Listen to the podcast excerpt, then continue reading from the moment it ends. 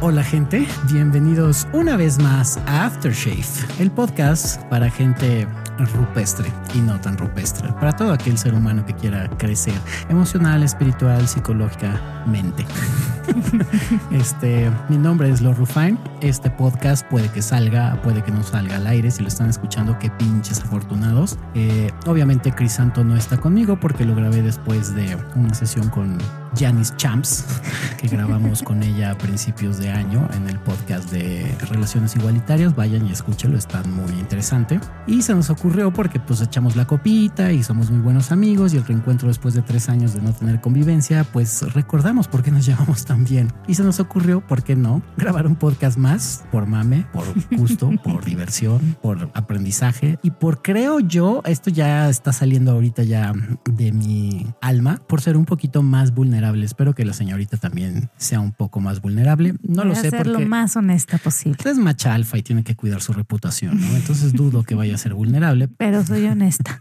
Es muy diferente ser honesto a vulnerable, pero yo a mí, porque yo soy un ser trascendido y tengo Cálmate, maestro de canalizo, la luz. canalizo entes desde Próxima Centauri. Entonces, no mames, está muy cabrón. Ya la vulnerabilidad a mí me la pela a dos manos. Entonces, pero en fin, pues ya lo dije. Está una vez más con nosotros Janice Champs. Vayan y acósenla a su Instagram. Mujer guapa, inteligente, interesante y bla, bla, bla. Ya lo dije en el podcast de Relaciones Igualitarias. De verdad, vayan, es una gran persona, es un gran ser humano. Y esta vez hablaremos de... ¿Cuál era el título? Es mi tema favorito, es de mis mejores anécdotas en mi vida. Ah, sí. Sí, ¿Cómo no, viajar bueno. con tu crush Ajá. y no morir en el intento? ¿No? Yo soy el crush, ¿ok? Ok. Todo empezó. Bueno, bienvenida, Yana. Una vez más, ya es un pinche peladazo así. Estoy No, hombre. feliz, estoy feliz, me encanta. No, ya me di cuenta. Qué chingón, me da gusto. De verdad me da mucho gusto. Pues vamos a empezar. Todo inició por una situación de que yo conocí a Yana hace muchos años por un club este semanal, que no voy a decir su nombre porque es turbo electro mega ñoño. De la iglesia.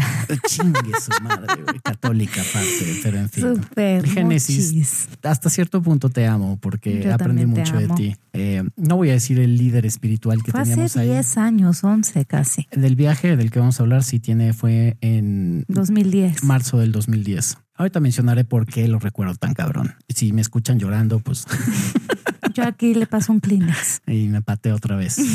Anécdota que tendré. ah, saldrá a colación porque me patea. Pero la cuestión es que todo empezó cuando conocí a Jana o a Janice Champs. Eh, yo era un completo turbo electroñoño. Que antes, perdón, bienvenida. Gracias No, por ya. estar aquí.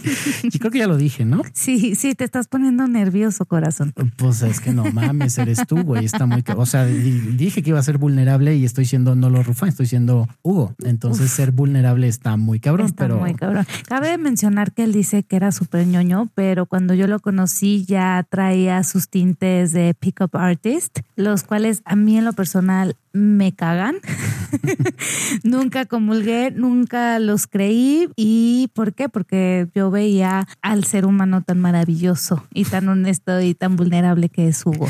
Se te agradece, mi querida Yana. Bueno, la cuestión es que yo la conocí, desde la primera vez que la vi dije, wow, me encanta. Y claro, como yo era un completo teto cuando la conocí, no era pickup artist, cero. X, lo tengo que Ya contar. andaba con sus ondas. ¿eh? No, no, cuando la conocí, no, todavía no. Yo empecé el 1 de Ah, enero bueno. del 2005. Por eso y viajamos en el 2010. Claro, pero cuando te conocí, te conocí en una reunión. 2007. pero en una reunión de ese club, ñoño, yo andaba con otra niña, pero ahí me encantó. Y después, en una reunión X en casa de un amigo en común, eh, ya fue la primera vez que tuve contacto con ella, que pude platicar. Y bueno, yo estaba cagado. Era como, ¡ah! Pero ahí todavía no era pick up party. Yo creo que ya andaba por esas, ya andaba yo a lo mejor leyendo algo, pero pues no mames. O sea, yo realmente me considero pick up a partir del 2011, 12 más o menos, cuando tuve mi último madrazo emocional en mi última relación. Ya, ya ahí creo que ya explotó lo Rufine, pero bueno. La cuestión es que la conocí, estaba yo crocheadísimo. Claro, tenía yo la idea de aquí va el primer error que cometí que les he dicho. Quise aplicar la técnica con ella de voy a ser su mejor amigo.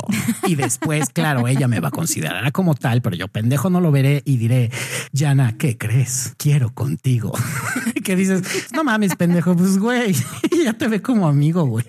Ni siquiera, ni siquiera, by the way, tip, no de pick up, pero sí de relaciones, cómo evitar caer en el friend zone siempre tengan un tinte de sexualidad en sus pláticas. Always, always. Dejen claro desde un principio cuáles son sus intenciones. No digo que lleguen con la niña y sea de, ah, no mames, te le quiero dejar irte, estás bien sabrosa. No, pero sí, nunca dejen de lado el hecho de que son seres sexuales. Y si les gusta esa mujer, déjenle claro su intención. O sea, no directamente que quieren dársela, pero sí que hay tintes de, por lo menos románticos o sexuales, pero hay tintes de. No utilicen esa pinche técnica de voy a ser tu mejor amigo, güey, y a ver si así me pela. No, es la, es la 1.01 que usualmente los nice guys utilizan. Entonces, pues bueno, esa fue la situación de cómo la conocí, cómo me croché y cómo la defequé espantosamente, que hasta el día de hoy, pues claro, soy su mejor amigo y yo agradezco ser uno de sus mejores amigos o sus cuates, no sé cómo me considere ella. Eres de mis mejores amigos. que me mande a la verga tres años después. Tú me mandaste.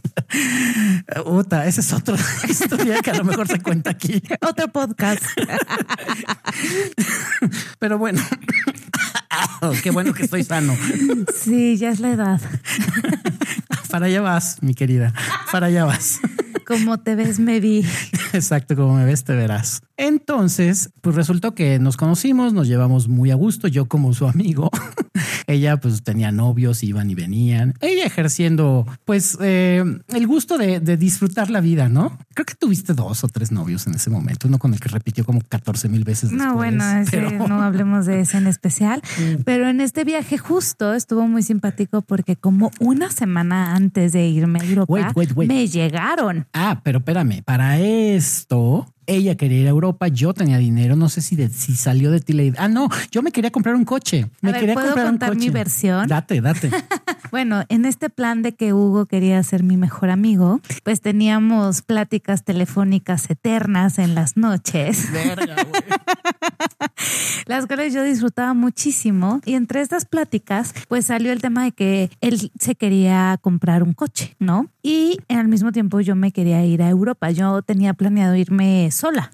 ya tenía todo planeado. Era la segunda vez que iba a ir y quería visitar lugares nuevos. Cuando él me dice que se quiere comprar un coche, yo le dije, oye, pero un coche, neta. O sea, pero si hay que viajar en la vida. No, ¿para qué quiero viajar? Ahí la autoridad. No, y yo, no, no, no, es que tienes que viajar. O sea, o sea, es algo que, que un coche nunca te va a dar ese placer, ¿no? Y entonces yo súper aventada, porque también, o sea, digo, era mi cuate, pero no era como que no éramos los amigos de muchos años. No, y que by the way, yo se lo he dicho, que es rifada, porque obvio tú sabías que me gustaba o sea, sí, pero no, ¿no? O sea, la verdad es que sí, como, o sea, como tú dices, no, no, no, es que como tú dices, o sea, nunca hubo mucha claridad en el asunto. Entonces sí podía Apunten eso, claridad. Escuchen lo que dijo ella, apúntenlo, neta. No, no, había claridad. Entonces sí había como ahí un, como, ay, pues como que bromea que le gusto, pero son bromas. Pero realmente, pues me la paso muy bien con él. Entonces voy a dejar atrás la bromita y quiero ser su amiga, ¿no? Entonces yo dije, yo la verdad es que en mi vida he sido muy rifada en general, tomo decisiones porque las siento y me siento como muy capaz de defenderme sola. Y entonces dije, vente, vámonos a Europa, ¿no? Y me costó, me costó trabajo convencerlo. Ah, claro, porque la única técnica que creo que utilicé, que creo que, que sí me aventé a, usar, fue el me voy a dar a desear, entre comillas, porque mi pinche deseo creo que duró dos minutos. Pero yo soy muy necia. Ella, güey, ¿cómo te vas a comprar un coche? Yo estaba viendo con un amigo, estaba en, encontrar, en comprarme, tenía la lana suficiente para comprarme. Entre mi idea chaqueta de poder y como pick-up artist que ya empezaba ahí, de claro, debo tener una nave mamona. Querías un Audi, me Quería una, una 4 o un Passat, pero ella me convenció. Claro, yo le dije, güey, pues déjalo pienso, güey. O sea, pues voy a ver qué onda, güey. Pues si mando a la chinga el coche, pues voy a pensarlo y pues igual puede que vaya contigo, güey. Y yo así, no tienes nada que pensar, hay que viajar. Acto seguido fue el, ok. Entonces, pues compramos boletos y al poco tiempo, pues agarramos un avión. Supongo, ¿no? Porque nadar está medio cabrón hasta allá, güey. Que aparte fue como cuando pusimos la foto del avión en Facebook, como que hubieron reacciones de que ah, claro, me acuerdo una muy buena amiga que tenemos en común fue la que primera que comentó y que dijo, güey, no entiendo, pásensela chingón. Pero evidentemente ella sabía que yo quería con Janis y pues estar viajando con este güey, mucha gente ha de haber asumido como, what the fuck, ya andan o qué chingado. Sobre todo por el club del que veníamos. Entonces. No, de hecho, yo, o sea, tiempo después recibí acusaciones, ¿no? De que obviamente había pasado algo sentimental, sexual etcétera con contigo, ¿no? Y pues yo, la verdad es que en mi mi afán de ser una mujer libre y honesta y liberal, dice, es que yo no tengo, no tiene por qué pasar a fuerza. Sí, no, es a huevo. No es a huevo. Y si quiero viajar con un amigo, lo voy a hacer. No me importa si la gente piensa, ay, es que si viajas con un hombre, pues te estás poniendo tu reputación en riesgo. Mm, sí, que eso es una mamada. Claro, si viajas con un güey responsable, porque sí puede haber, pues yo pude haber sido ese ñoño que la pudo haber acosado todo el viaje de una manera muy cabrona y estar desde el día uno en el aeropuerto en la Ciudad de México de,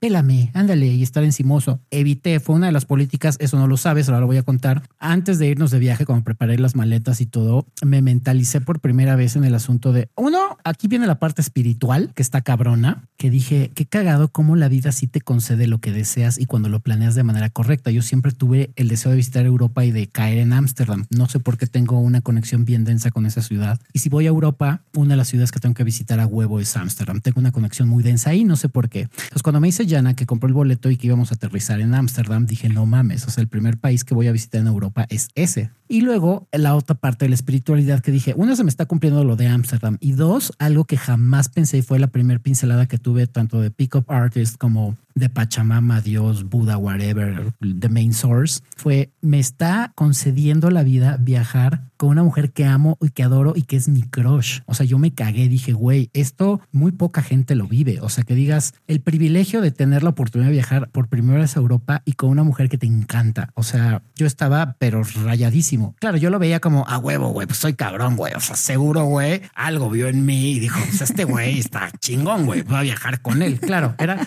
no está chingones. Ay, está súper cute, güey. Es bien lindo. Es súper buena. Súper buen pedo. Me la paso de huevos con él. Ay, mi mejor amigo. No es gay, pero pues casi, güey. Ya les contaré después cuáles fueron mis técnicas para evitar el contacto físico. Sí, estuvo cabrón. Hijo, y voy a contar una anécdota que creo yo, según yo, bueno, ya la contaré. Está cabrona, está cabrona, pero sí, este, esa es una parte de la espiritualidad que por primera vez dije, claro, era algo que yo deseaba, que también descubrí ya después de muchos años. Una frase que me encanta decir que es, you are not ready to enjoy it if you are not ready to lose it. Y yo tuve esa idea de viajar con alguien, de preferencia con mi crush o con un crush. Para esas alturas, cuando era un urgido, evidentemente era más una mujer que con un crush pero, o sea, incubé la idea, que a mucha gente le digo, incuben una idea, pero no se aferren a ella. En el momento que la incubas y te olvidas de ella, eso sí, es muy hippie come flores, pero se te cumplen. La vida te las pone. Entonces, cuando me pone esta situación con Janis, dije, wow, o sea, me está cumpliendo ir al país que quiero visitar y con una mujer, pero no cualquier mujer, sino con la que estoy súper crocheado. Entonces, pues ya, agarramos y nos fuimos al aeropuerto de la Ciudad de México. Pasó esta situación de que mucha gente sacó de pedo, nos tomamos una foto en el avión y era de, what the fuck, ¿qué hacen estos dos güeyes juntos. Y ella venía, de hecho, creo que habías bateado a un güey antes de andar ahí una semana antes. No, no, no, me habían llegado y me hice su novia. Así es. O sea, yo me fui con novio. Se fue con novio de una semana. Sí, pero yo le dije, oye, pues sí, sí quiero ser tu novia, pero pues yo ya tengo un viaje planeado, con mi amigo y, pues lo voy a hacer, ¿no? y él en su momento, pues la verdad es que no dijo ni pidió, dijo, claro que sí, y no hubo temas en ese momento. No, y yo estaba feliz porque aparte vi la foto del güey y dije, no mames, si está galán. Pero se la peló porque me fui con ella. Es una experiencia cabrona viajar a Europa, güey, no mames. Es de las mejores experiencias. Entonces, pues ya llegamos a la bella ciudad de Ámsterdam. Yo estaba que no me la creía y así estuve como una semana de que no me la creía. Y de hecho nos vimos allá con un amigo en común. Yo no me llevo ya tanto con él, pero creo que ya no todavía tiene ahí contacto. Ay, Luke, Luke si un día escuchas este podcast, te amo yo también. Ya no tengo contacto contigo, pero te amo y te sigo agradeciendo muy cabrón por... Eh... Por cómo nos recibiste, nos enseñaste a Ámsterdam. De hecho, no, o sea, estuvimos en Ámsterdam y también en París. Ah, no, es, perdóname, es que yo estuve en París después con él. Sí, sí, sí, sí. Ay. No, pero es un tipazo, o sea, es un gran ser humano, te queremos. No fue por, por ti, Luke, del fue por la anécdota que vamos a contar después. Ok, cuéntala ya. Ya deja No, de ¿cuál hacerlo ya, de, de emoción. No, no, porque hay varias anécdotas. Entre Sí, ellas, sí, sí, la entonces- primera que estuvo más densa que fue en Ámsterdam fue el día que no sé si fuimos al Bulldog Café. Ajá. Estamos quemando aquí su colcha. sí fue el Bulldog Café, creo que sí, ¿no? Que nos había llevado Luke y él se fue. No me acuerdo. Y donde te acosaron como tres. Ah, sí, pues es que yo, latina, fan de Shakira, ¿no? Empezaban a, a poner rolas para Para esto, mover la cadera. Tengo que decir que pues Yana, o sea, tiene buen cuerpo. Entonces imagínensela moviendo el bote. Latina, exótica para los pinches eh, europeos. Entonces me acuerdo que, eh, de hecho fue la primera anécdota que yo me emputé porque aparte me cebó mi ligue. O sea, yo como los Rufine me habían ligado dos güeras y una eh, chica de color, guapísimas las tres. Pero claro, como ya no estaba bailando, eh, no sé qué pinche rola acá de ella moviendo el bote súper a gusto. Yo intentando moverme, pero como chingadas madres te muevas, pues llamas la atención porque eres latino. Por lo menos le haces a la piña. Y estas niñas llegaron conmigo y empecé a bailar con ellas, pero volteé a ver a Yana y Yana con cara de güey, venme a salvar, porque había tres pinches dochis viéndola con ojos de no mames. Me van a rapar. La van a violar, güey. Se la van a llevar a rapar, no sé. Raping. Por- porque como es políglota, luego se le confunden los idiomas. Soy pochísima.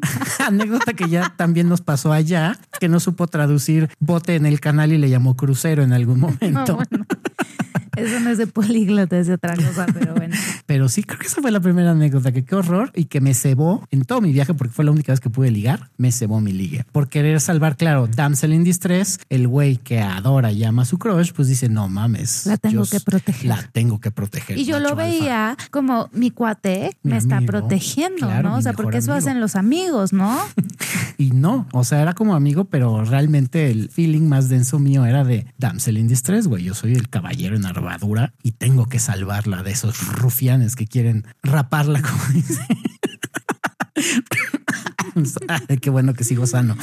Que querían hacerle el, ra- el raptarla, raping. raptarla. O raping. raptarla. A lo mejor Sí, pero quisiste- era- no quería decir raptar. Ah, la querían el rapto incluye sexo. Ok, la querían eh, secuestrar y luego hacerle raping. Un gangbang ahí entre tres hijos de puta. Mm. Esa fue la primera anécdota. Eso fue en Ámsterdam, ¿no?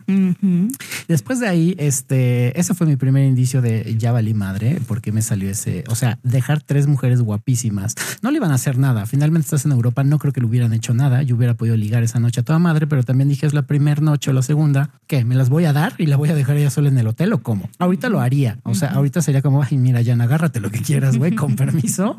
Aquí están las llaves del hotel. Si no es que traemos los dos llaves y pues ahí te ves, ¿no? Claro. Aparte, creo que lo comentamos en el viaje en donde queríamos hacer equipo, ¿no? O sea, bueno, yo era muy eh, insistente en el tema de venimos juntos, somos equipo, todo lo hacemos juntos, no hay que separarnos, ¿no? Claro. Y, y bueno, también me acuerdo de una anécdota porque yo pues estaba como muy, muy bien portada, muy mocha, todo. Y estábamos en Ámsterdam y pues el tema de las drogas no era un tema, ¿no? Era Mm. como, no, o sea, no vamos a probar las drogas, ¿no? Porque yo dentro de mi conciencia dije, no, o sea, yo Eso. no quiero que mi cuate fume algo y le entre en segundas intenciones. No, y a mí me quedó clarísimo porque yo le dije, güey, estoy en Ámsterdam. Algo que me dijeron que tenía que probar es irme a un coffee shop y pues sacarme algún churrito y andar con una chela en la calle. Lo siento. Mi intención era siento, de, claro, he de decir que no tenía la segunda intención, no tenía un double agenda, pero sí había un 10% de chance de yo, o sea, 10, ¿ok? 10, Ok, no muy 90, 10. Algo. De igual puede que en mi nivel de ñoñez, porque no iba como pick-up, porque todo mi desmadre de pick-up se desvanecía. Cuando estás enamorado o crocheado, eh, te entra ese lado pendejo de decir, güey, no la voy a, o sea, lo que no quiero es que me vea como un hijo de puta. Entonces eh, dije, igual y puede que lo más que haga con ella es que yo pacheco y pedo, que ahora sé que es una muy mala combinación, yo ahí no fumaba, pero si lo hubiera hecho no hubiera funcionado nada porque no mames, o sea, mi cerebro no hubiera dado para más, pero lo más que hubiera hecho si hubiera estado medio consciente hubiera sido, "Ajá, estás bien bonita, me gustas. y esperando que ella dijera, claro, tómame, güey, con eso ya la armaste. Y yo decía, no, es que no quiero ni ese 10%, ¿no? Porque es mi amigo y quiero que así se quede la situación. Entonces yo en modo mamá, ¿no? Verga. Este, sí, tengo que confesarlo, discúlpame. También, bueno, fue hace 11 años. Yo sé, yo sé. Pero sí me sorprendió esa situación porque, güey, no quiere que chupe ni que fume. O sea, que no tengan lo, el estado de conciencia alterado, vaya, pues, porque va ir haciendo que el nene, pues de repente se le bote la canica y no quiero recibir ni un. Es que estás bien bonita de tu carita, güey. Es que eres bien linda. Es que eres bien bonita y bien linda y yo te quiero bien. Yo no te quiero coger, te quiero hacer de tu dulce amor. No, no, no, no, no, por favor. Pero bueno, o sea, este, logramos, ¿no? O sea, bueno, logré. Logró, sí, claro. Contuvo. Logré que contuve la situación durante varios días en Ámsterdam, la pasamos increíble, este, empezamos a caminar con- de una manera espectacular. Eh, Hugo me ayudaba a cargar mi maleta cero de mochileras y Sí, no. güey, qué pedo. Era un viaje de 15 días y era como si me voy a ir a vivir a Ámsterdam. Un güey. mes, o sea, de esas No maletas grandes, como de veintitantos kilos, ¿no? Casi Ahorita 30. sufro del nervio ciático y estoy seguro que esa pinche maleta fue la culpable. Porque otra vez, damsel in distress. No, yo soy macho alfa. Sí. Tengo que cumplir mi rol de cargar las maletas. y no, la neta súper lindo porque había escaleras en todos lados y él me ayudaba a cargarlo. Bueno, eh, bueno, hubo una, eh, una ocasión, esto, esto está buenísimo, de- porque él de verdad cargaba casi todas las escaleras, las maletas, la suya y la mía. Y en la única escalera del viaje que yo cargué mi maleta porque dije, ya, pobre, ¿no? O sea, no, esto no se vale. Pasó un señor eh, Ah, grande de- color, no me creo que en Londres, y regañó a Hugo de, come on, man, o sea, help her, be a Sí. gentleman. Sí, yo así de chingada madre, güey. Llevo todo el puto viaje con dolor de espalda, güey. Súper injusto, pero ahí volvemos a caer en los roles, ¿no? En los roles que impuestos por la sociedad de un desconocido, ¿no? que no yo- sabía la historia y que automáticamente juzgó a Hugo por no ayudarme con mi maleta que yo podía, ¿no? O sea, digo, estoy consciente que físicamente somos diferentes y sí, los hombres tienden a ser físicamente un poco más fuertes que las mujeres, Pero ella no estaba pero no están consciente. obligados. Pero ella no estaba consciente que traía como 40 mil kilos. Claro, de ropa. claro, claro, ¿no? Eso estuvo muy, muy simpático. Y esa anécdota, qué pinche horror. Y claro, yo seguía en mi pinche rol de no mames, soy macho alfa, güey. Pero seguías Teto. con tus intentos de. No, claro, de yo todo el tiempo, ¿no? o sea, sí me mentalicé antes de subir al avión de decir, güey, no la hagas sentir incómoda. Eso fue de las primeras partes de mi lado consciente que despertaron en ese momento. Que decía, tienes que ser una persona responsable de tus emociones y tus sentimientos y no aventarte al chilazo con ella. Y ahí entró también la primera vez esa idea de, güey, van a estar 15 días juntos. Si tú forzas algo o propicias que pase algo en los primeros días, este pinche viaje se va a volver un infierno, güey. Porque puede que a lo mejor, órale, va, lo lograste, hiciste tus técnicas o whatever y ella cae, cae ¿no? Y dice, mira, órale, vamos a darnos, güey. O vamos a andar, lo que sea, ¿no? Porque ya, insisto, era un deseo mío ya fuera sexual o romántico. Si hubiera pasado los primeros días, verga, güey. O sea, porque yo no iba a saber cómo manejar la situación y ella tampoco. Entonces Claro. íbamos a estar súper incómodos. Sí que chido el primer día o la primera noche, pero después los siguientes 14 hubiera sido un puto infierno. Entonces, los primeros días, pues aguantamos como súper bien. Estuvimos eh, paseando en la zona roja, eh, visitando molinos sin aspas. Estas- Autobuses dejándola en estaciones que ni al Exacto. caso. Haciendo power stops porque ya no aguantamos los- las caminatas. los. Agarrando tantita red afuera de la Apple Store porque antes no había Wi-Fi en todos lados. Entonces nos teníamos que robar el Wi-Fi Y claro. a menos 20 grados. Pinche frío. Sí que esa es otra anécdota que alguna vez íbamos de ahí, nos- de Ámsterdam nos íbamos a ir a Londres y claro, muy organizados y todos, entre comillas, porque pues, o sea, aunque sea Janice una mujer muy organizada, no habíamos conseguido hotel en Londres. Entonces estábamos como a menos 5 grados en Ámsterdam. Para esto, Jana le da gripa y Gripón, o sea, antes Sí. uh, lo hubiera confundido con COVID si hubiera existido. seguro O era gripe aviar o algo No, así, no, güey. no, No, no, mames. o sea, casi influenza. Y era la, como la una de la mañana, nosotros en la Apple Store agarrando tantita red. Y yo le dije, claro, otra vez el caballero de armadura, ¿no? Vete al. mira, fue la primera vez, creo que ya le dije, como con esa intención romántica, de vete al hotel, mi amor. Y yo, no no, te preocupes. somos un equipo. Claro, ella, ella de víctima sacrificada, también jugando su rol, que no mames. Así del sacrificio. Si yo aquí estoy a menos cinco con todo y gripa, pero somos un equipo y hay que conseguir hotel, güey. Sí, sí, sí. sí. Entonces, pues se va ella muy contenta al hotel, que estaba como a cuatro cuadras, y yo a menos cinco grados con una pinche playera y una chamarra que según yo estaba cabrona, no podía ni tocar el celular del puto frío que tenía. Entonces, eh, logramos, bueno, logré conseguir hotel y ahí pasó la anécdota que llegué al, al, al hotel y dije, ah, pues ¿por qué no? Mira, me voy a dar pinche servicio acá de Bon Vivant, güey. Me voy a echar un bañito en tina porque pinche frío de la mierda. Ahí descubrí que nunca, nunca, nunca agarren los objetos de una mujer, sus artículos personales. Ahí Menos de un viaje. Lo llevaba contado su shampoo y el pelo para las mujeres es muy importante. No, este, o sea, bueno, sigue, sigue, sigue. Ahorita No, nada, pues yo muy parte. vale madrista, dije chingue su madre, me preparo mi tina y dije, ay, mira, pues un baño de burbujas, ¿por qué no me lo merezco? Ya reservé el hotel, soy don Vergas, güey. Me vació tres cuartos de su pinche shampoo. Era para hacer mi shampoo burbujas. de cuerpo, o sea, era mi jabón, ¿no? Y obviamente a los dos días digo, ¿qué onda con el bajón de, de shampoo? Porque son botecitos de máximo 100 mililitros, ¿no? Sí, Que obviamente me tiene que durar 15 días, o sea, estaba casi con regla y salgo súper enojada así de, tú agarraste mi shampoo, te Yo, diste no. el baño de tina. No, obvio no. Años después lo confesó. Le dije, sí, fui yo. Ah, que para esto otra anécdota antes de eso fue que la primera noche de ya nos vamos a dormir en el hotel, obviamente camas separadas, porque la niña, yo esperaba, evidentemente, dentro de mi pendejez, 15 días a huevo, nos va a tener que tocar una pinche cama juntos, a huevo. Y como todo hombre no me va a dejar mentir, pues haces tu luchita, ¿no? Ella nada pendeja dijo, no, va a estar cabrón que haga su luchita si estamos separados. O sea, si se tiene que parar de la cama para tocarme, mejor. Porque si estamos en la misma cama, muy probablemente como cualquier güey, pues una piernita, la espaldita y va a ser muy incómodo. No, no, no, pero aparte los cuartos en Europa son realmente reducidos, ¿ok? Micro. Entonces, encontrar un cuarto con dos camas era muy complicado y cuando lo encontrábamos, yo lo que hacía era, eran dos pues siempre estaban como dos camas individuales pegadas y entonces hacían como una queen o algo así. Y entonces yo lo que hacía es trataba hasta de meter el brazo, así como hay, hay que separar estas camas, o Sí, sea, aunque sean 10 centímetros. No vaya a ser que este cabrón intente algo. Pero lo curioso que esa primera noche me percaté de algo. Cero viajado en ese momento, pinche poco viajado. No llevé pijama.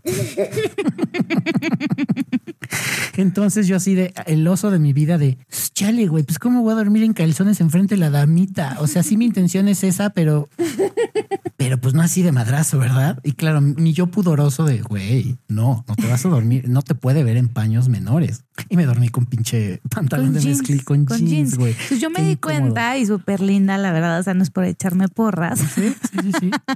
Le compré unos pants. Bueno, no, uno- uno- unos, shorts, hacer- pants. para hacer ejercicio. Ajá, para hacer ejercicio, para que pudiera dormir con eso. Es bien linda. Todavía existen esos shorts, ahí los tengo. Oh. Entonces existen. Este, pero sí era muy chistoso porque ella era todo lo posible porque nos tocaran camas separadas. Y muy bien, lo hiciste muy bien. Qué bueno. O sea, yo ahorita estoy seguro que hubiera intentado algo al tener cierta separación. Aparte de dejar clarísimo de no me vas a tocar, cabrón. O sea, Bueno. no me vas a tocar. Y otro tema chistoso es que Lord Rufine ronca mucho. Es cierto. Entonces me acuerdo que la, no me acuerdo, las primeras noches era de no manches, o sea, yo tengo el, el sueño pesado, pero no tanto, ¿no? Entonces ya empezamos la dinámica de me voy a dormir yo primero para que cuando este hombre se duerma ya no me despierten los ronquidos, porque una vez que me duermo pues ya es casi imposible, ¿no? Pero para las chicas que nos escuchan, nada más tip, o sea, unos tapa oídos o algo así. Sí, no mames, sí ronco muy cabrón, muy, muy cabrón, así de... Así. Locomotora. Sí, está muy cabrón. Que por cierto, las últimas parejas que he tenido, bueno, la que tengo actualmente, ¿También ronca? está chido. Sí. No sé, la vida te va llevando con personas que... Que son- tienen cosas en común. cosas en común. Aunque casi siempre me dicen, güey, déjame duermo primero. Y ya te duermes tú. Sí podemos dormir juntos en algún momento, pero optan como Yana de duérmete tú primero, cabrón. Pero bueno, después de tantos días muy buenos en donde Lord Rufine había, más bien Hugo, ¿no? Hugo. Había contenido sus intenciones, estuvimos en un tren y me empezó a decir, es que yo te amo. Sí. No, yo te amo, yo te amo, yo te amo. Y entonces yo me empecé a sentir incómoda, ¿no? Y como buena comunicadora que soy, Uy, perdón. este, pues le dije, sabes que me siento incómoda, ¿no? Me siento muy incómoda. Este, yo hice este viaje, este, porque somos amigos Claro. y no son mis intenciones otra cosa. Y aparte tengo novio, ¿no? Entonces esto, la verdad es que no me hace sentir cómoda, no, no va con lo que yo busco, quiero y siento. Y bueno, Y fue un drama. Y según yo le echó de su cosecha, porque me dijo, me puedes causar o me estás causando problemas con mi pareja. Y yo, no mames, güey, pues si llevan una semana. Eso fue güey". mucho después. ¿Sí? Sí, sí, sí. Porque, Ah, sí, creo que fue en Roma, güey. No, no, no, no. No, después, bueno, X. X. La Ajá. cuestión es que yo me, me di la emputada de mi vida porque yo trataba de decirle te amo, sí, todavía con ese tinte de sexual y romántico, pero lo quería decir como lo digo yo hoy en día. O sea, ahorita puedo ver a Yana y decirle, güey, te amo, cabrón, y no se siente incómoda. Que voy a decir la palabra que ya me lo confesó 11 años después, que me dice, güey, me sentí no incómoda. Ahorita te lo puedo decir, me sentí acosada, güey. Que yo le dije hace unos, hace unos ratos, hace unos minutos, tantita red, que fue como el, verga, güey, me estoy sintiendo muy mal y te ofrezco disculpas porque no creí que te sintieras acosada. Y dense cuenta, güeyes, como gracias a la amistad que tenemos me lo pudo confesar, pero cuántas mujeres no pueden decir eso, ¿no? Claro, y de hecho hasta como mujer y por la edad que tenía, tal vez ni siquiera eres consciente de lo que sientes, ¿no? O sea, tal vez yo en ese momento ni siquiera sentía que era acoso. O sea, hoy, después de, de conocerme mejor, pues en súper eh, identificar la emoción, ¿no? Entonces, aquí era el tema de, a ver, o sea, ya habían muchas señales. De entrada tenía novio, ¿no? Después, este, separaba las camas todo el tiempo, ¿no? Este, o sea, ¿en qué momento di pie a que pasara algo así? Según yo, no había pasado. No, nunca, nunca diste pie. El problema es que cuando eres un güey que no tiene ni puta idea y porque como yo no iba en plan de los Rufine, yo todavía estaba aplicando como la onda de ser lindo, pero al mismo tiempo es, es el clásico comportamiento del nice guy que hemos platicado en otros podcasts, que es el güey que dice que es lindo, caballeroso, buen pedo, eh, que entiende las mujeres, pero que cuando no se le cumplen sus deseos, sus expectativas, que es un ejemplo clarísimo de egoísmo, te emputas y reacciones de manera negativa. Dice, ah, pinche vieja, güey, no me quiere pelar, güey, pinche mamona. Y cuando me dice, güey, no me digas que me amas porque me siento incómoda, para ella fue incomodidad y después dijimos que fue acoso realmente para ella. Yo me emputé, me hice la digna. Claro, yo todavía tampoco manejaba ahí mis emociones correctamente y como soy muy dramático, pues ¿por qué no? Me paré del tren que estaba vacío y Se me fui. cambió a los asientos de enfrente del otro lado del pasillo y yo todavía, la verdad es que de verdad yo traía muy el chip de somos cuates, ¿no? O Sí, sea, claro. yo todavía tomándole fotos de broma en su enojo. Y yo en turbo emputado, güey, así de "Ah, se está burlando de mí, güey, le está gozando, Y güey. es que yo me estaba vengando porque él me tomaba fotos dormida, porque yo, aparte yo tengo mi superpoder es poder dormir en cualquier lado a cualquier hora. Sí, te odio un poquito. Entonces me, me tomaba fotos muy vergonzosas todo el tiempo. Entonces dije, ahora es cuando, ¿no? Pues yo sin entender que lo que él sentía era enojo y frustración. Claro, Este, y yo todavía tomándole fotos, ¿no? Entonces, perdóname. no pasa No nada. No, sabía que perdóname estaba tú, güey. pasando por eso, No, esos pues, sentimientos. Si partimos del asunto de esto no hubiera sucedido si yo hubiera sido responsable con mis emociones. Digo, te agradezco la disculpa, pero sí, yo estaba emputadísimo, frustrado. Estuve a dos de llorar, no te voy a mentir. O sea, yo me sentía tan mal. Una era como cargo de conciencia de decir, güey, ¿qué estoy haciendo mal que no estás recibiendo la señal o la emoción indicada cuando le digo te amo? O sea, según yo soy pick-up artist, estoy cabrón, sé qué pedo, no estoy aplicando este pick-up artist en este viaje, le estoy diciendo auténticamente que la amo como ser humano, ¿por qué no recibe esa información? ¿Por qué la interpreta de otra forma? Y ahí te das cuenta que dices, no, güey, porque no ibas realmente como pick-up artist, tú ibas con tu crush, güey, y todavía estabas en ese canal del nice guy de tengo que ser lindo, güey, para que me corresponda, güey. Entonces, claro, cuando ella me rechaza me dice, güey, me estoy sintiendo incómoda, yo me aviento al otro lado del tren, me acuesto en los dos asientos me pongo encima mi pinche beanie o gorro en la cara para que no me vea. Pero yo estaba a dos de llorar de coraje, de frustración, de no mames, soy un pendejo. O sea, yo así flagelándome, ya sabes, así de chingue su madre con el látigo. Horrible, güey, horrible. Pero lo superaste pronto, la verdad. Claro, o sea, fue, fue, como nada más el viaje del tren. O sea, eso también es como muy admirable porque yo misma, o sea, a veces me enojo y me dura el enojo tres días, ¿no? o sea, es así como, no, no puedo superar este enojo, ¿no?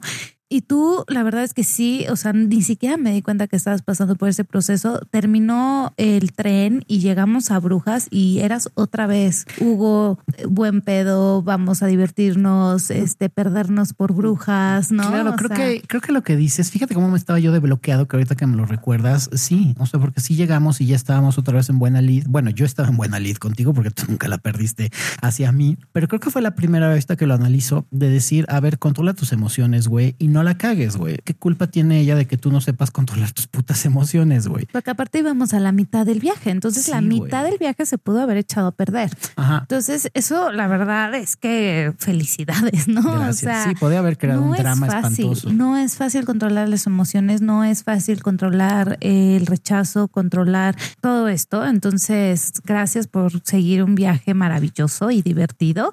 No ha parado ahí, no ha parado ahí la enseñanza, todavía volvió a haber otro.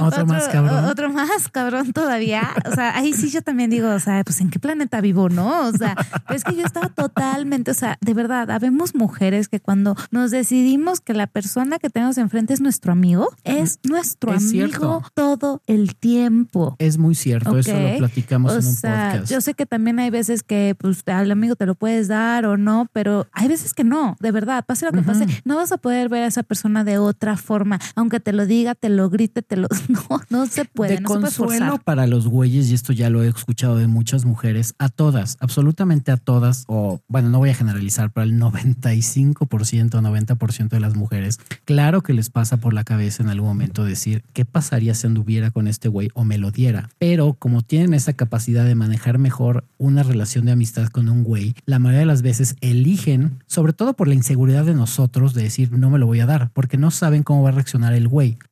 Regularmente las mujeres que yo me he dado cuenta con las que he podido tener relaciones sexuales o que haya involucrado emociones es porque son amigas que en algún momento ya vieron en mí y eso fue después de muchos años de ese viaje. Bueno, no muchos, como tres o cuatro, en las que ya decían, sé que a Hugo le puedo decir va y no se va a clavar, ni me va a hacer un drama y lo va a entender porque auténticamente es mi amigo, me late y me lo quiero dar, güey pero no va a ser mi amante. Yo he dicho que yo mis amigas, si llego a tener relaciones sexuales con ella, es puta madre, muy de vez en cuando, es muy raro. No las agarro de amantes porque auténticamente son mis amigas, pero a todas las mujeres les pasa en la cabeza de qué pasaría si, pero no lo ejecutan por lo mismo, porque somos tan inseguros la mayoría. Y también ellas en algún momento dicen qué tal que me enamoro o qué tal que me gusta, güey, ¿no? Entonces evitan el que pasen ese tipo de cosas. Y claro, aquí ya no estaba más que segura de no, güey, aquí no me interesa nada más que que sea mi amigo, güey. No, y pues sí, o sea, hay cosas que no se pueden forzar, hay situaciones en las que no son idóneas. Yo tenía pareja, ¿no? De entrada y, pues sí, o sea, creo que también hay que aprender a aceptar las cosas como son. Exacto. Y ya de ahí, de brujas, que no la pasamos chingón, que by the way, nos encontramos una, pueden ir a brujas, sobre todo las mujeres. Eh, a mí me encanta, me encanta la arquitectura de brujas, pero no sé por qué a las mujeres es como wow, porque sí es como un, un pueblito, es un pueblito mágico, ¿no? Que aparte es como de dos por dos y aún así nos perdimos. Lord y yo nos perdimos, o sea, somos el colmo, porque yo le dije, es que yo soy súper desorientada. Bueno, por dos. O sea, no sabía que había una persona más desorientada que yo. O sea, de verdad es lo Rufine. Y la gente que me conoce va a saber que no me van a creer que de verdad es más desorientado que yo. Entonces eran unas perdidas. O sea, no, no, no, no. ¿Cuánto tiempo hemos perdido en ese viaje nomás? porque de verdad, o sea, Y manejamos el orgullo de que nuestro mapa tenía hoyitos, de, de desdoblar tantas veces y estarnos guiando, porque aparte yo, yo soy de los güeyes que agarro un mapa y si está volteado no me ubico, entonces me tengo que voltear con el mapa. yo soy igual. Entonces como ah, está de cabeza, a ver, déjame pongo del otro lado y volteo el mapa y ah, ok, creo que ya entendí, güey. Sí, eso creo que son de las, de las cosas chidas que todavía nos tocó a los millennials y en mi caso que soy eh, ex gen, que nos tocó viajar y utilizar un mapa de verdad, que está súper chido. Y ahorita estamos viendo imágenes, ¿esas de cuáles fueron? Sí, no, bueno, nos tocó una exposición de Salvador Dalí. Mm, conocimos a un perro famoso que salía en películas. Ay, que por cierto, parte cultural de este podcast. La envoltura de la chupa chups Oh, la diseñó Salvador Dalí. Eso, aquí también hay Se cultura. aprende, chinga. se aprende Se en los aprende. viajes, ¿eh? Se aprende muy cabrón, yo no sabía. Entonces, cuando vean una chupa chups, eso que están viendo es el logo del chupa chups, lo diseñó Salvador Dalí. ¿eh? También estamos viendo imágenes donde estoy yo leyendo Así. todos los lugares culturales que podíamos visitar. Es muy buena compañera de viaje, de verdad, sí se esmera, sí se esfuerza. Ahorita yo creo que ya le doy la vuelta, creo. Sí, seguro. Pero, Pero es que era tu primer viaje mi primer así, viaje, ¿no? está O cabrón. O sea, de la primera vez que salía de la de mi colonia, güey. y a Europa. Y me lo llevé a Europa, o sea, sin nada de Acapulco, güey. Exacto, nada mamadas de vamos a Tepos, vamos a Acapulco. No, no, no, las no. ligas mayores. ¿Quieres viajar, güey? Vamos a Europa, chingue su madre. A mí la verdad es que me cayó perfecto porque a pesar de que yo tenía un tema viajando sola, pues Claro. siempre es mejor compartir las experiencias. No, y sobre todo por mujer. Cuando el segundo viaje que yo hice a Europa en París, estaba con la que me rentó el Airbnb. Es, es una mujer que le gusta viajar sola y, y me dijo, güey, viajar sola como mujer es muy cabrón. O sea, porque te expones a mucho más riesgos. Entonces le había comentado que ya había conocido París, que ahorita vamos a llegar a ese punto, en el que sí me dijo, qué bueno que viajas tú solo y cuando viajaste la primera vez, qué chido, porque pues sí le había dicho que había viajado con una amiga que quería viajar sola y me dijo, qué bueno que, lo, que la acompañaste, porque estoy viendo que eres un gran tipo. Platicamos mucho tiempo esta niña y yo y claro, yo con ganas de decirle, es que yo me la quería dar y me utilizó para cuidar, No, no te utilicé. O sea, yo sí creo que las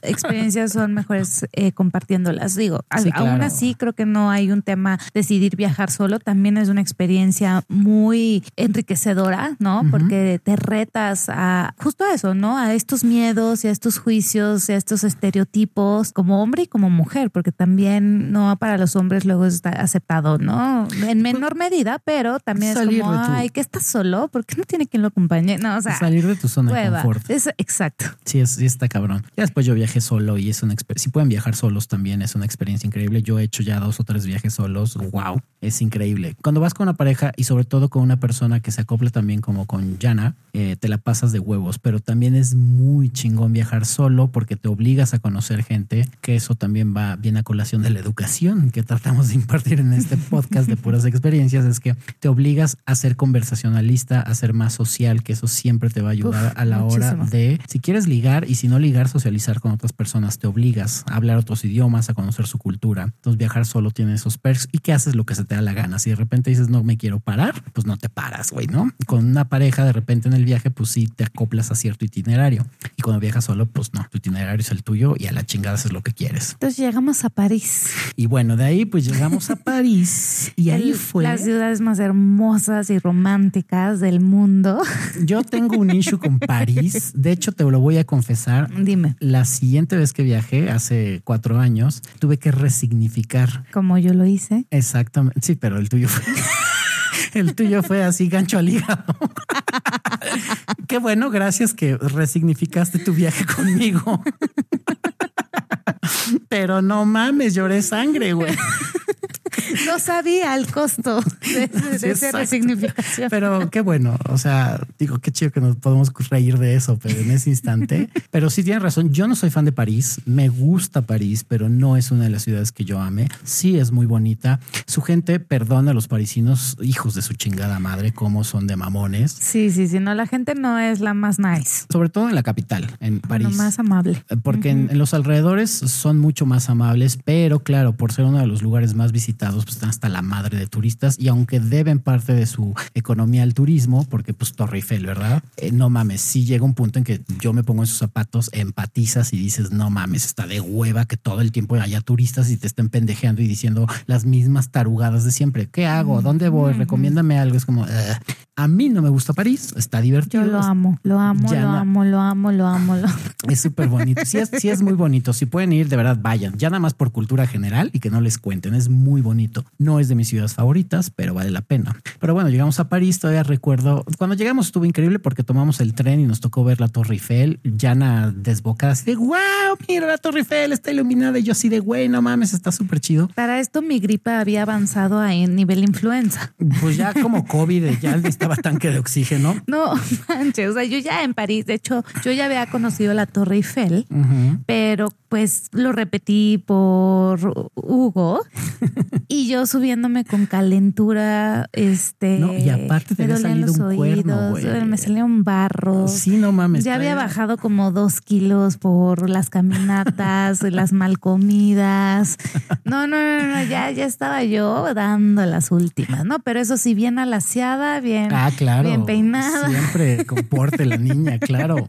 Que ahorita Pero- les contamos otra anécdota también de pinche pelo. A ver si no nos da mames. tiempo, ¿eh? No importa, esto puede durar un chingo, no hay bronca. Pero la primera anécdota de ese desmadre en París fue subir a la Torre Eiffel y de repente nos perdimos. Pero yo Se pendejo. perdió. Nos perdimos. No se perdió. Nos perdimos. Eh, nos, nos, No, nos, no, no, Nos perdimos. Se, se, se perdió. Nos perdimos. Ah, está bien. Y- más porque es tu podcast. No mames, hablando de codescendencia hace rato en el podcast. Puta madre. No soy perfecta. Fíjate, es el yo gano, yo gano. Pero bueno, la cuestión es que pues a mí se me ocurre decir, pues a la chingada, pues a mí lo más lógico era de no la encuentro, pues me voy a bajar y la voy a ver en la salida. Que eso sí, he de decir que fue una experiencia para mí bajar la Torre Eiffel por las escaleras. No agarré el elevador y me bajé por las escaleras. Creo que soy de las pocas personas, porque todos mis cuates que han visitado, gente que ha visitado París, creo que nunca ha subido o ha bajado las escaleras de la torre. Yo sí me las aventé. Y ya abajo, pues yo esperando a Yana, yo, pues qué pedo, yo, yo creí que ya estaba aquí. ¿Cuántas horas habrán pasado? Pues una jodido. Mínimo, no manches. Yo, mi parte de la historia es que estábamos hasta arriba y sí vi como a Hugo haciéndome señas, pero yo también le hice señas de, bueno, así como con la mano hacia abajo, de aquí te veo, aquí te veo. ¿no? O sea, aquí sentada, porque yo ya no podía salir, el aire me estaba matando, los oídos me dolían y como que yo entendí que él iba a dar la vuelta ahí a la torre y, y yo le dije, sí, aquí te veo, ¿no? Entonces de repente el aquí te veo, pues 10 minutos, 15 minutos, media hora, 40, 50 minutos. Tres días. El de seguridad de la torre me dice, me habla en inglés porque el francés nomás no entiendo y me decía, ¿estás bien? ¿Necesitas algo? y Pero yo según no, estoy... ella hablaba francés como no. Bueno, es que sí lo podía masticar, pero no lo podía entender, ¿no? Entonces yo sí hablaba, al parecer me entendían, me contestaban en francés y yo así, What? ¿what? No, entonces- pero bueno, entonces el de seguridad se me acercaba y me decía, ¿estás bien? Y yo sí, estoy esperando a un amigo. Ah, ok. Y veía que el amigo no llegaba, 15 minutos más no llegaba. Oye, ¿quieres que vocemos a tu amigo? Y yo, pues es que sí, estoy preocupada. O sea, el lugar es muy pequeño como para que no aparezca. Entonces, voceando a Hugo apellido, ¿no? Este, nada, nada, hasta que pues ya, o sea, de verdad había pasado mucho tiempo. Yo ya me sentía muy mal, los ojos llorosos, todo. Y me bajo a buscarlo, ¿no? Y bajo y lo primero que veo así, justo enfrente de mí está Hugo con una sonrisota, ¿no? Así de... Ah, pero "Te ahorita les digo. encontré". Y de repente Hugo lo que ve es...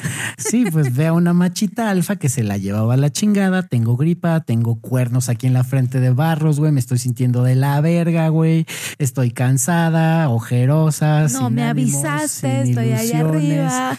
Ya hay a punto del suicidio, una víctima más de la Torre Eiffel, ya se iba a aventar. claro, para esto, mientras ella me estaba voceando, pasaban sí 5, 10, 15, yo abajo en la salida de la Torre Eiffel y yo de puta madre, güey, ¿qué pedo, güey? ¿Dónde está? Y llegó un punto, ahora va porque la sonrisota. Yo estaba con la onda de chin, algo me dice que va a bajar, que se la lleva la chingada, güey. Pero me dijiste que me viste sonriendo primero, ¿no? Claro, o sea, yo agarré. Me dio felicidad Yana, verlo, la neta. Porque aparte yo estaba pensando de verga, yo traigo los boletos, traigo la llave del hotel, güey, traigo la dirección, traigo todo, güey. O sea, ella no trae nada. Entonces, yo ejerciendo mi lado heteropatriarcal de claro, yo soy el hombre, el macho, jugando mi rol de yo cuido las cosas, ¿no? Y resulta que la veo, sonríe y yo, claro, pinche sonrisa de oreja a oreja, dije, ah, ahí está mi objeto del deseo. ahí está Yanaína. Y la sonrisa de ella cambió como a los dos segundos, como de, ah, Sí, o sea, después de sonreír de está vivo, fue no manches, te la mamaste. Sí. Eh, güey, ¿dónde estabas? Te Muero de hambre. Me estoy cagando de hambre, me duele la cabeza, no mames, estoy escurriendo moco como si fuera yo, qué pedo, güey, este, me duele todo y me el dice, cuerpo. pues es que es obvio vernos abajo, ¿no? Claro, yo le dije, güey, güey, obvio, güey, pues nos vemos en la salida, ya no, no mames, güey. Y ella todavía me pendejea, que he de confesarlo el día de hoy, pues tiene toda la razón. Yo después de leer manuales de cuando te pierdes en la vida, Se los enseñan a los niños ciertamente en Boy Boy Scouts. Scouts. Y dime, Yana, ¿qué les enseñan a los niños cuando se pierden? Que tienes que regresar al último lugar en donde viste a tu compañero. Exacto. Otro desmadre educacional en este podcast. Si se pierden alguna vez en un viaje con alguien, regresen al último punto donde tuvieron contacto con su eh, eh, grupo o con sus compañeros de viaje. No supongan que tienen que ir a X, Y o Z lugar porque no. O sea, no es lo correcto. Ya hablando en términos reales de seguridad, pues va a ser imposible que los localicen, pero probablemente la mayoría va a recordar el último lugar donde estuvieron y se vieron juntos. Entonces ahí es donde los van a buscar primeramente. Entonces no hagan otra cosa, regresen al punto de, al último punto donde se vieron. No hagan la pendejada que yo hice. Y claro, yo cuando veo a Jan toda encabronada dije, ya valió madre. Te invito güey". a comer. Y dije, güey, macho alfa proveedor, ¿tienes hambre? No mames, lo que quieras. Si pagamos unas putas baguettes de un puestecito como así en 40 mil euros, pero yo lo que pida la niña ahorita. güey, No, es lo que yo ya me, o sea, lo que güey. estaba enfrente, ¿saben? O sea, estaba muerta de hambre y ya se me pasó el coraje. Sí, ya comió y como, bueno, ya, ya pagó el pendejo este güey. ya pagó su pecado. Exacto. Y no sé si esa fue la noche en la que, no sé, si no fue vale madre. Esa o la siguiente que Ah, ton, ton, Pero ton. antes de la primera noche que también llegamos a París, otra vez lo de las camas. Ah, sí, o sea, pinche sí. hotel así de un piquito de estrella.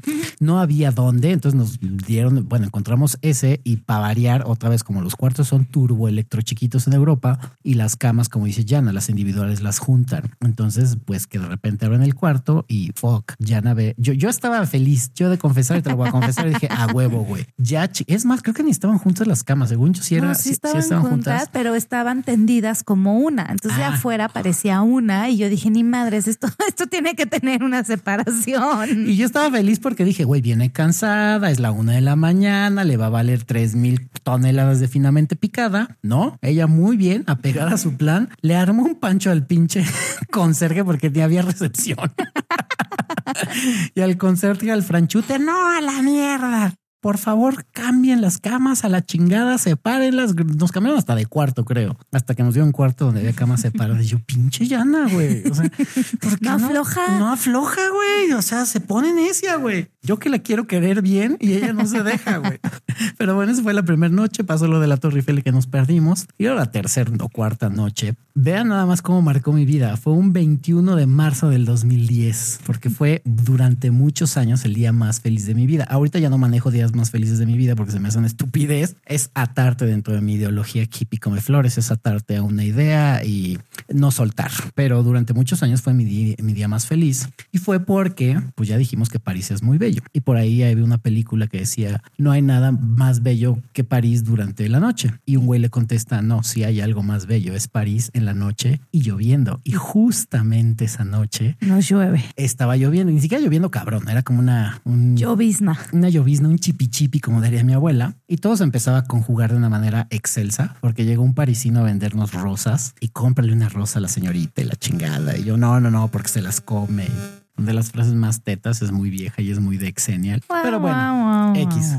Estamos caminando y justo donde les había mencionado que llega, porque he prendido cigarros, lo estoy viendo la me sigue poniendo nervioso, imagínense, no mames, 85 mil años de edad. Solo eres distraído. No, la neta es que sí me pones nervioso todavía. No mames. No como en antaño, pero No como en París. sino como en París, pero mm, perdón, estaba prendiendo mi cigarro.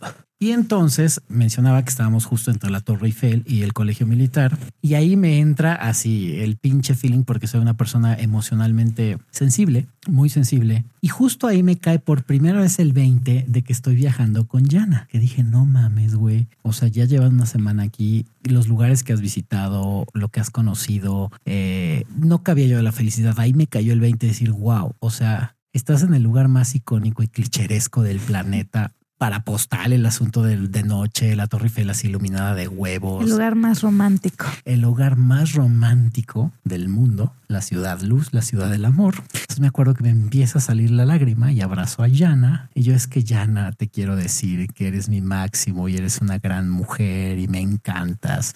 Y yo te amo y me gustaría ya casi casi que fueras la madre de mis hijos y eres lo... Güey, sin ti la vida no vale nada, casi casi, ¿no? O Estás sea, exagerando. le- no, si te declaré mi amor cabrón, no mames, güey. Pues yo no entendí. No, no, me quedó clarísimo. Porque no le dije que fuera mi novia, no me le declaré, pero sí le declaré mi amor. Y ya mis intenciones románticas, ahí ya eran más románticas que sexuales, porque estaba obviamente todo el, background. Dije, güey, está increíble aquí, me está cayendo el 20, de que estoy viajando con una mujer que me encanta y que no todo mundo tiene esa oportunidad. Y entonces la abrazo, le estoy diciendo todas esas cosas y veo que de repente le sale una lágrima. Y yo dije, güey, a huevo, güey. Mis palabras tocaron su corazón, güey. Lograron llegar a sus sentimientos y darse cuenta y caer en to the realization de I am the one. Y me dice, güey, te entiendo perfecto, güey, pero perfecto, cabrón, sé por lo que estás pasando. Y si te digo esto es porque, pues la última vez que estuve aquí en París fue con mi exnovio. Y yo así de porque estoy resignificando París para mí, porque yo también le estoy pasando increíble contigo y ya para mí ya no va a significar ese lugar donde amé tanto a mi exnovio. ¿no? Y entonces toman como en Los Simpson, toman una foto y dices clarito ahí se le rompió algo a este güey, cabrón se me parte el corazón y yo así de, au, au, no era lo que yo esperaba. Y claro, yo queriendo llenar mis expectativas de que pues, está llorando, claro que le llegaron tus palabras. No mames, le llegaron a ningún lado. Para ella fue como chingón. Cada loco con su tema. Exacto. Digo, chingón tu desmadre. Mira, yo vine a resignificar mi pedo, güey. Tú, tus emociones, pues qué padre, qué bonito, pero me valen cuatro mil kilos de verdura, güey. Chingón por ti, güey. Entonces yo agarré. Qué vergüenza. Para mí también, o sea. Entonces, güey, qué anticlimático el pedo, güey.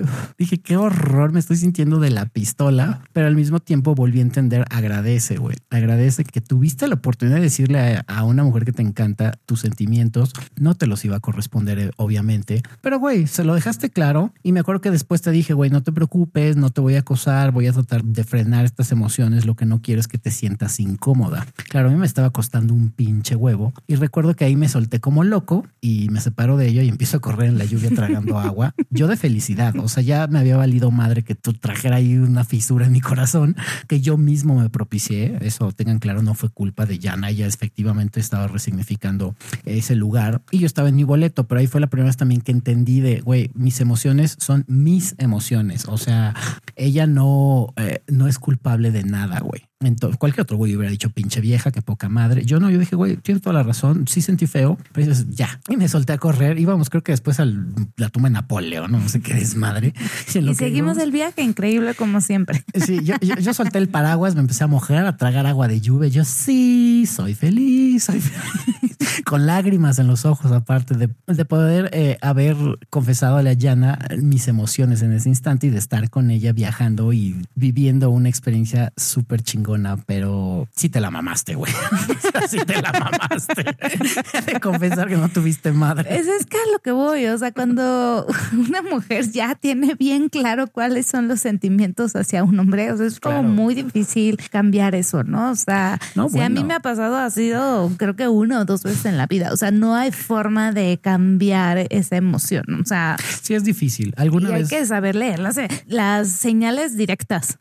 Sí, y aparte, otra cosa a mí me han preguntado que cómo sales de un friend zone y les he de decir que sí se puede salir. Les podría decir la técnica de, pero no vale la pena. O sea, cuando tú auténticamente has estado ladrando que eres amigo de una mujer, las mujeres sí se compran el hecho de que seas amigo, la mayoría. Entonces todo el esfuerzo, el tiempo, la dedicación, las emociones y finalmente el cambio de actitud que debes de tener para con tus sentimientos y que esa mujer te vea no como amigo, sino tenga algún interés romántico sexual, toma muchísimo. ¿Vale la pena? Pues igual, pero el problema es que vale más la pena el que te des cuenta que alrededor hay mucho más mujeres. Entonces ese tiempo que estás invirtiendo en una sola persona para que te saque del friend zone es estúpido. O sea, muy probablemente el tiempo que vas a invertir te sirva mejor en que busques a alguien más, te encuentres a alguien más y no la de fe que está tratando de friendzone, porque la, el friendzone para mí no existe el día de hoy. Eh, hay gente que compra hasta lotes ahí de terrenos enormes para vivir ahí en el friendzone.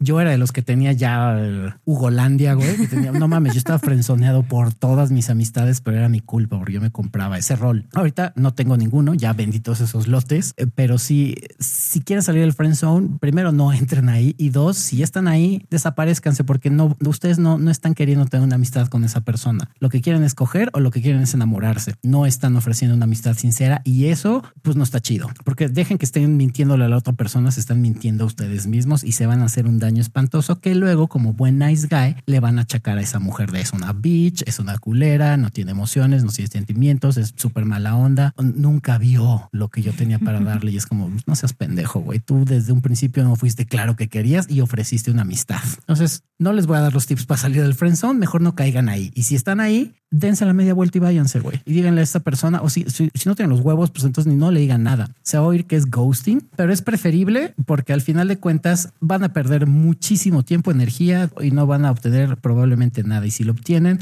pues finalmente podían haber encontrado más personas en ese inter. Entonces no lo hagan. O aceptar la amistad, ¿no? como en mi y sacar lo mejor de eso. Aceptas la amistad también. Digo, yo me aferré mucho tiempo después de ese viaje. Ya ahorita pues ya, ya maduré, ya, o por lo menos estoy en ese proceso de maduración pero ya es muy distinto. O sea, yo sé que allá ahorita le puedo seguir diciendo, sí, me encanta, si me la paso de huevos contigo y eres una gran persona, una gran mujer, pero ya ni siquiera estoy buscando algo con ella. Y lo que decía, puede que se dé, puede que no se dé, pero eso ya es X. O sea, ya lo tomas como, pues qué chingón si se da, pero ya no lo estoy buscando. Ya no es ese aferre cuando tiene uno ese deseo y cuando eres un pendejo que no sabe ligar, ¿no?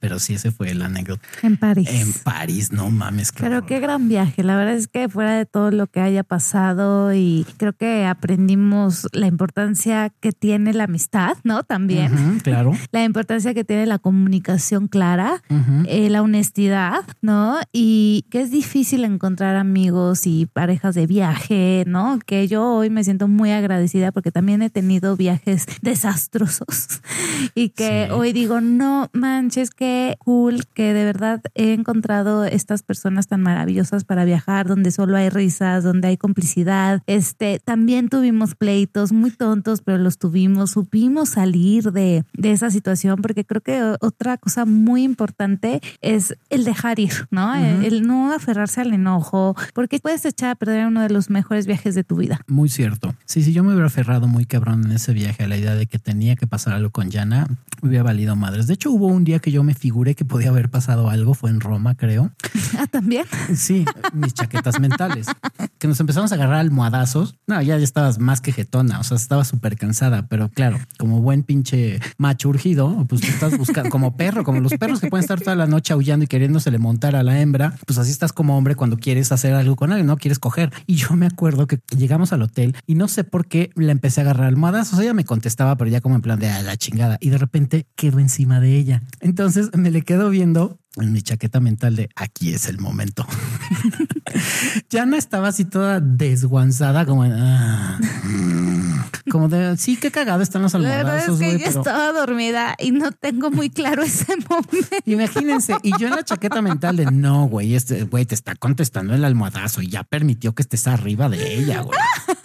Fíjense nada más lo que es la chaqueta mental de creer que va a pasar algo y la urgencia de que pase algo. Entonces me acuerdo que agarré y al ver, obviamente, cero respuesta de ella, porque yo la veía a los ojos con esa mirada matadora de ahora sí, nena, eres mía. Y para ella era como, ay, pobrecito, ve los ojos y está bien cansado también, coso. Y dije, no, creo que no va a pasar nada. Y claro, como estaba yo bien horny, dije, güey, oh a my God, qué bueno que no me di cuenta de eso. No, no, porque seguramente me hubieras dado un putazo o algo. Sí, seguro. Entonces, evidentemente agarré, me paré y me fui a bañar con agua fría. con mi shampoo. No, ya no, ya no, ya no estaba tu shampoo. ya se había acabado. Ya, ya, me lo había terminado. Pero sí, me agarré, me fui al baño y yo aparte en el baño, ya sabes, yo según pinche Don Casanova, diciendo, eres un pendejo, ya la tenías, era tuya y la dejaste ir, güey. Y entonces abrí la regadera y pues baño de agua fría, ¿no? Y ya, ya cuando salí, evidentemente ella estaba con Morfeo echando desmadre y la pari, súper jetona. Ella así de, creo que no estaba pensando en lo mismo que tú, güey. y yo así como, ay, a ver si se retoma esta conexión que tuvimos ahorita de cachondeo. Cachondeo contigo solito, pendejo. Entonces, pues nada más volteé a verla y así de, ah, ya ni las buenas noches. Bueno, y me metí a mi cama y pues ya dormí bastante frío. Ya después de pinche agua que estaba de la chingada, porque era marzo, entonces todavía era medio finales. Ahí iba a empezar apenas la primavera, todo Pero todavía estaba frío. Entonces sí, agua helada. O sea, fue como dije, güey, tienes que bajar la calentura, güey, porque aquí no va a haber de otra más que te la bajes con agua fría. Pero yo juré que no, güey, aquí va a pasar algo, güey, se va a unir ya ese pinche lazo de amor, güey. No, no pasó. Y ya finalmente, pues digo, hubo otras anécdotas muy cagadas, este, ya después igual se las contamos, luego que me acuerdo, pero sí hubo algunas más. Hubo ahí güeyes que acosaron a Yana, Ay, sí. este, un, por- un portugués ahí que le andaba tirando el Sí, calzón. que nos teníamos que levantar a las 6 de la mañana para no, no encontrárnoslo en el desayuno. No También mames. llegamos a Italia y ahí sí fue cuando yo le dije a Hugo, agárrame por favor, porque aquí sí salgo. Les iba a decir un tip si se encontraban a Janice Champ de cómo se pueden dar cuenta que les gusta, que les gusta un güey, pero no, eso me lo voy a quedar. Yo Por favor, sí, por favor. Yo ya sé, cuando le gusta un güey, ya sé qué hace y cómo se comporta, pero ya de hecho le está pasando ahorita conmigo. Nada más de acordarme de los italianos. Güey, he de decir que sé reconocer cuando un güey es guapo y no les miento. Hubo un basurero, un güey que recogía los botes de basura. O sea, iba pasando el camioncito, se bajaba el güey, agarraba los botes en la zona turística y los echaba al camión. Pero era un cabrón, así pinche perfil griego, este marcado el güey, una barba turbo electro mega cerrada. Que si ese güey me lo rapto, lo traigo a México y lo regenteo, güey. A todas mis amigas me van a dar una lana y es el basurero del güey del servicio de limpieza. Y Yana, yo me acuerdo que nada más, claro, vi, vi cómo se comporta cuando le gusta un güey. Le dije, mira, ya sé, güey, no lo puedo ocultar yo, güey. Es que hasta sí, yo, güey, si fuera gay, me lo hubiera aventado, güey. No, no, no. Yo le decía a Hugo, me acuerdo, agárrame, güey. O sea, agárrame. Lo voy sea, a violar. No, no, no, no, no. Esto que. Estaba guay. Y claro, imagínense ella diciendo, eh, porque aparte cuando eres inseguro, como yo en ese momento, pues que una mujer esté hablando de un güey que es súper guapo y tú crocheadísimo con ella, también era como, ¿por qué, por qué estoy pelón y tengo nariz de hueso de mango y la barba no me cierra? ¿Y por qué, por qué no estoy como ese cabrón, güey? Pero sí, eso, ese fue en Italia, fue muy cagado ese desmadre. Y Que también anécdotas que no sé, bueno, a ella no, pero a mí sí me hablaban también en el idioma de cada país al que iba, creían que era local. Entonces siempre he dicho que es una maldición porque en México no parezco extranjero, pero en Europa me creen local de cada país en el que estoy. Sí, le hablaban, sí, le hablaban en el idioma de cada país pidiéndole encendedor o direcciones, ¿sabes? Sí, o sea, en, en Holanda, ese día del congelamiento, buscando hotel, llegó una vieja, estaba pedísima, hablando mendochi, así de quería un encendedor. Y yo, güey, soy de México. No, pues no te ves como mexicano. Y yo, ¡Viva México, cabrones! Ah, ok, sí, sí eres mexicano. Y yo era la que llamaba la atención, chaparrita, caderona. Pues sí, o sea, pues eh, aparte Yana, ¿no? Nombre brasileño y así como, güey, dices, pues esta es latina y no puede negar que es latina, güey. Entonces yo, pues me caga porque no soy ni de aquí ni de allá. O sea, aquí soy un güey X y allá soy local. O sea, entonces no ligo nada. De hecho, cuando he viajado, la única forma en que ligo es cuando me escuchan hablar y que dicen, ok, no es español de España, es español latino. Entonces ya es como, ah, wow, ya se prenden. Pero si no abre el hocico, es un pinche güey más. O sea, pero bueno, esas fueron las bonitas anécdotas de nuestro primer viaje a Europa. Gran viaje, gran viaje. El cual te agradezco mucho por Ay, ti. Es que gracias a ti por aceptar la invitación de locura. ya sé y de descubrir pues los errores que yo tenía como ñoño. El De que vale más un viaje que un coche. vale más un viaje que un coche, vale más una amistad que un acostón. Eh, probablemente si hubiera pasado algo fuera romántico sexual, dentro hubiera estado de la chingada porque ella tenía pareja, entonces se hubiera sentido ya súper mal por haberle pintado el cuerno a su güey. Por como somos los dos, creo que no hubiéramos sido compatibles como pareja. Y un acostón al final de cuentas hubiera arruinado el viaje porque pues hubiera sido güey. ¿Y luego qué pasa aquí? Y seguramente yo hubiera querido más. Y aunque yo hubiera dicho, bueno, una vez va, pero es güey, una vez ya. O sea, pero, tú ibas a estar pinche clavado en el no, es que yo te amo. Me hubiera salido el pinche demonio y sí lo hubiera estado jodiendo de pues otra vez, reina, ya pasó una vez, déjate ir. Y pues no.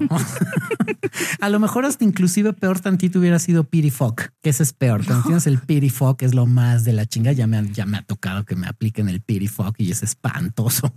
Entonces podría haber, o sea, no hubiera salido nada bueno si hubiera sucedido algo entre ellos en ese viaje. Y lo cual agradezco porque es lo que hace que hasta el día de hoy, después de 10 años de ese viaje, pues estemos grabando este podcast y sincerándonos. Iba, iba a contar otras cosas, se me olvidaron. Qué bueno. Iba a ser todavía más Pero vulnerable. lo más importante es esto, ¿no? Sí, claro. O sea, es, es el hecho de, de, la amistad que se conserva hasta el día de hoy y de pues esa confianza que existe, ¿no? Entonces eh, está súper chingón. Gracias, Hugo. Te amo. Me siento acosado, Te Yana. quiero, te. Me siento acosado. Perdóname, no fue O sea, mi yo entiendo que han pasado los años y ahorita funcionó mi técnica y estás que cagas por mí, pero pues quién soy yo para batearte, güey. No es mi intención hacerlo, te agradezco. Yo sé que me amas, es muy normal, no te culpo, güey. Pero pasó, es, eh, lo siento, güey. Me lo perdí. Se te fue el avión, güey. La cagaste horrible, güey. Chale. Me Pero recuperaré. ¿Quién sabe? eh? Sobreviviré. Detallazos como no te encuentras No, en cualquier no, lugar. sé, no sé cómo voy a superar esta pérdida. Pero tienes mi amistad. Eso es lo más valioso. No, ya fuera de broma, sí, agradezco mucho ser amigo de Yana, agradezco que sigas en mi vida, te amo, te respeto, te admiro. Hay una frase que me encanta y que dice que no puedes eh, amar a alguien que no admires, yo te admiro muy cabrón. Mm. Y ojalá esta amistad pues dure lo que tenga que durar, no tiene que ser para siempre, pero agradezco que en este instante haya habido una pues, reconexión entre comillas, ya lo he dicho que no lo siento como reconexión, pero está chingón el volverte a tener presente en mi vida y poder contar estas mamadas en un podcast. El sentimiento es mutuo, Hugo. Muchas gracias por todo. Te amo. Yo también, mi amor. Bye. Bye. Y yo voy a despedir el podcast porque ella se fue, le valió tres kilos de reata. Que te vaya bien, Yana. Gracias. Pórtate. Y este, y pues bueno, gente, esto fue cómo viajar con tu crush y no morir en el intento. No morí, aquí sigo. Fue un gran aprendizaje. Espero que se hayan divertido por lo menos. Hay dos o tres insights ahí chingones y pues los estamos viendo pronto. Crisanto, disculpe usted que no esté en este podcast, pues pero salió así de madrazo. En fin, cuídense, pórtense. Esto fue Aftershave. Nos pueden buscar en redes sociales como Aftershave Podcast y pues nos estamos viendo en un futuro. Los amo, cuídense, pórtense y pues besos en la fábrica de churros. Abur.